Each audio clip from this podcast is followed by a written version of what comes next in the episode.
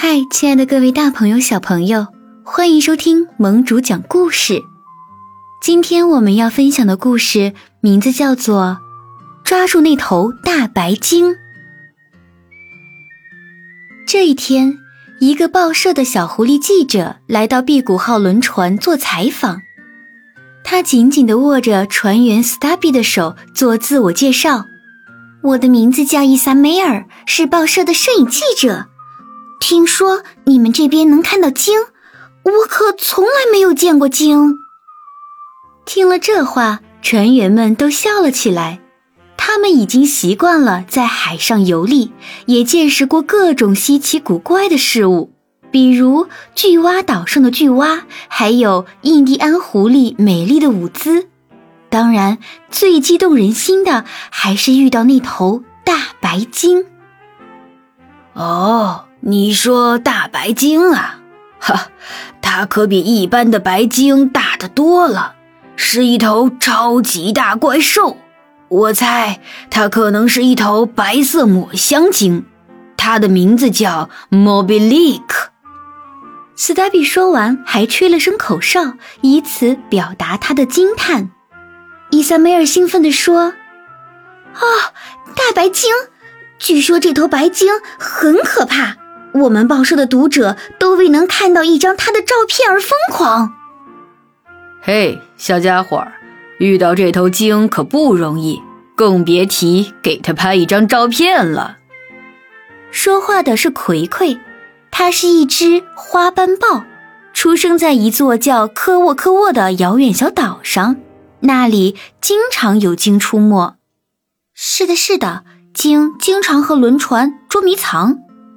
游游补充说，游游是一只爱喝水藻咖啡的小虾。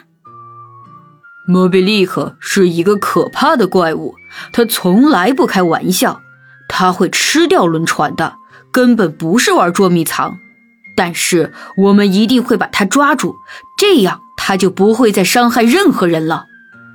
葵葵说完后，伊萨梅尔接着问道：“嗯，那船长怎么看呢？人们都说他是最棒的捕鲸人。”你是说船长吗？答话的是一名水手熊，名字叫做打鼓。呵呵，我亲爱的伊萨妹儿，船长艾恰拜从不上来，就连船起锚的时候也不。他呀，只管掌舵，管理船上的储备。他吃的也很少，只有当莫比利克出现的时候，他才会露面。这一天。辟谷号轮船经过美利坚海，停下来到塔斯蒂格土著人那里采购水果和饮用水。伊萨梅尔迫不及待地问：“你好，你们见过大白鲸吗？”印第安人的首领想了想，又用手机向部落所有成员发了一条消息，最后还是摇了摇头，说：“最近没有人见过他。”这天晚上，伊萨梅尔和斯达比从轮船上下来，乘着一艘小艇登上波洛波洛小岛，给生活在那里的灯水母拍照，一拍就是几个小时，直到远方的天空露出了鱼肚白。突然，他们听到一声惊呼：“看呐，地平线那里有一头鲸！”船长艾恰拜跑出驾驶舱，扶着轮船的栏杆，深深吸气。空气中弥漫着咸咸的味道，一场暴风雨就要来了。船长挨个叫着船员的名字：“嘿，Stubby，醒醒，伙计们！伊萨梅尔，快回到船上去，到厨师那里告诉他们准备好丰盛的早餐，大家要打起精神，准备捕猎了。”伊萨梅尔跑到厨房，看到厨师正在烤箱旁忙碌着。大家吃过了既丰盛又有营养的早餐，全神贯注的等待时机。天空中阴云密布，Stubby 为了看得更清楚，爬上了主桅杆。突然，他大声喊道：“快看呐，它真大，它真白，它就是莫比利克！”一头白鲸突然跳出水面。天哪，它真的太大了！整个大海似乎都在颤动。从辟谷号轮船上放下的救生艇互相碰撞，乱作一团。伊萨梅尔和达古在船长的帮助下，迅速来到一艘救生艇旁边，吃力地爬了上去。站在小艇上，小狐狸一次又一次失去平衡，幸亏有打鼓的帮助，它才能站稳。但在这种情况下，它是无论如何也拍不了照片了。船长艾恰拜站在他们面前，勇敢地向大白鲸靠近。他抖动着插着蘑菇的毛枪。对任何一头鲸来说，蘑菇都是不可抵挡的美味。莫比立刻一看到蘑菇就猛扑过来，尽管这对他来说是那么小的一口。这头鲸的个头实在是太大了。可能因为着急吃蘑菇，也可能因为动作太猛了。当他靠近小艇的时候，一甩尾巴，竟然把小艇掀翻到了空中，小艇上的人全都掉进水里。葵葵赶了过来，把伊萨梅尔和达古安置在自己的小艇上。艾恰拜船长在海中极力挣扎，想浮出水面，可是风太大，浪太高了，他根本办不到。危急之中，伊萨梅尔灵机一动，把照相机放下，请求葵葵快速将小艇划向大白鲸。伊萨梅尔极力克制着内心的恐惧，附在白鲸耳边说了几句话。莫比立刻迅速游向船长。别看他个子那么大，但行动灵活，一眨眼就游到船长身边。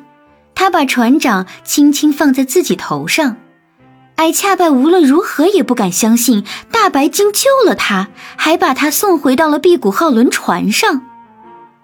莫比立刻在轮船边逗留了一小会儿，他与船员们玩捉迷藏，还不时地用尾巴托起轮船。